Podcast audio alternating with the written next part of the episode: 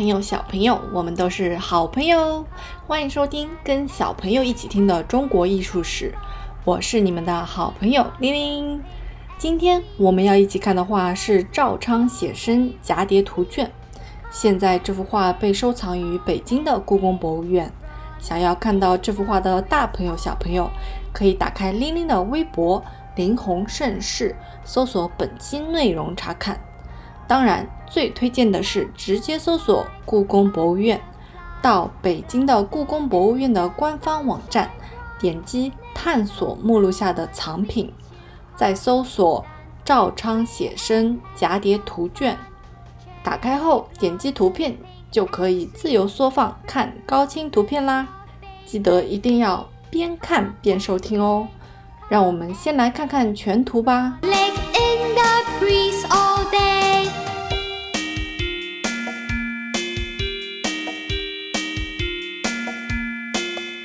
这是一幅一米不到的横卷，一半是画。另一半是后来人题写的诗等等。我们呢，主要来看看画。乍一看，整幅画中画了三只在空中飞舞的蝴蝶，然后在画面的左侧画了一些花草，跟这幅画现在的题目《赵昌写生蛱蝶图》是一致的。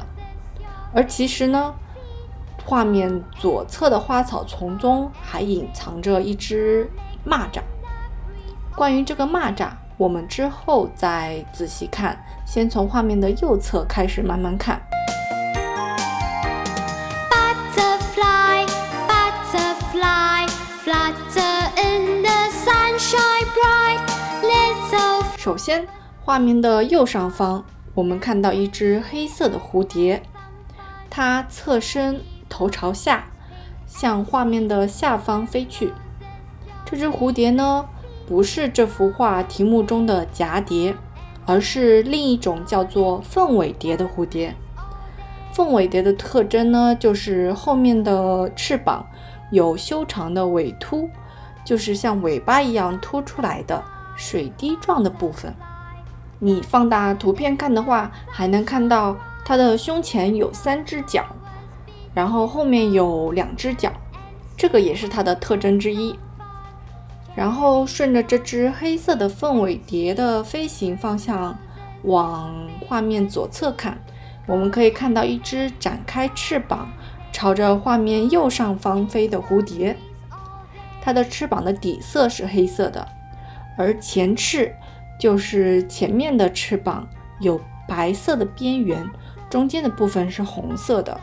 后翅呢有一些豹纹，还有一些圆形的花纹。这只蝴蝶与画面左侧的那只相同花色的蝴蝶呢，都是没有水滴状的尾突的，而且它们只有四只脚。这种蝴蝶呢，被叫做蛱蝶，也被叫做四足蝶。那么你来对比一下这两只蛱蝶，它们有什么细微的不同呢？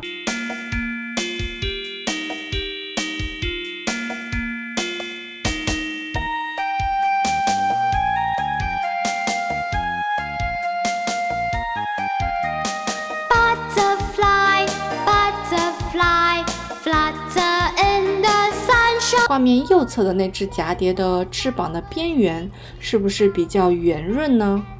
红色的部分的下面的颜色是接近粉红色的，颜色比较淡。而画面左侧的那只蛱蝶呢，它的翅膀边缘是有一些棱角的，红色的部分的下面的颜色是接近黑色的。这些不同呢，是因为它们的性别不同。画面右侧的是雌蝶，画面左侧的是雄蝶。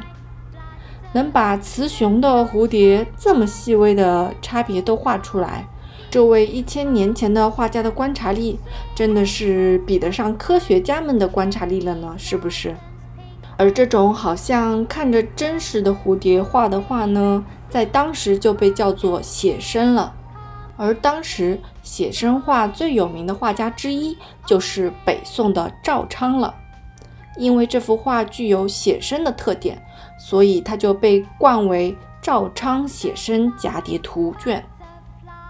而究竟是不是赵昌他画的呢？谁也不知道。我们暂时可以把它看作是最能传达赵昌画风的蛱蝶图卷。而不管他的画家是谁，就像我们看到的一样，他的艺术价值是让我们无法忽视的。所以，一幅画并不会因为他的画家而变得更有艺术价值。一幅画的艺术价值，从画完那刻开始就被永远的留存在了这幅画里面了。关键是看我们能不能发现，以及能发现多少。所以，玲玲在这里的节目中呢。不太提画家们的生平故事，只是想跟你一起看看这些画到底画了些什么。希望你和你的大朋友、小朋友一起去讨论、解读画里的美的地方、不美的地方，自己去找到他们的艺术价值。那么，我们接下来去看看画面左侧的那个草丛吧。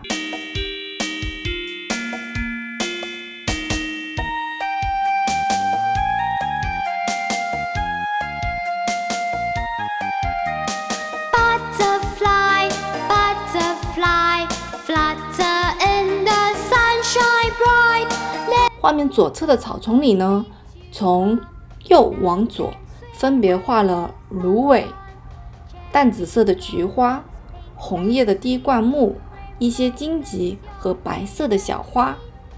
虽然是以秋天的植物为主，但是配色和造型都很清丽，充满别致的生机。比如芦苇虽然是枯萎了的褐色，但是是那种明亮的褐色。枝叶的造型也并没有低垂萧素，反而看上去非常生动。淡紫色的菊花还配上了明黄色的饱满的花蕊，也是秋天给我们一份非常治愈的礼物。滴灌木虽然红叶了，但是叶片圆润可爱。荆棘呢，虽然带着刺，但是没有弯曲缠绕，各自笔直的朝上生长。然后呢，你仔细看的话，还可以看到画家在草丛中画了一只草绿色的大蚂蚱，而它的脚下的叶子正好有一角裂开，应该是被它啃咬过的痕迹吧。这样初秋的景象怎么能让人不爱呢？那么你最爱的季节是什么时候呢？如果要你画那个季节的话，你会画些什么呢？frolic in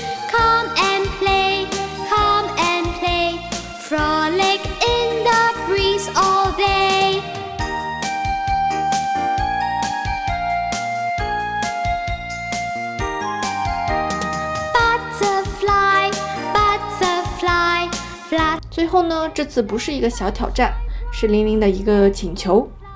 那个画面左侧的白色的小花花是什么花呢？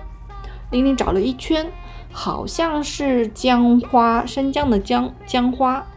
嗯，但是不确定，有知道的小朋友麻烦告诉我一下哦。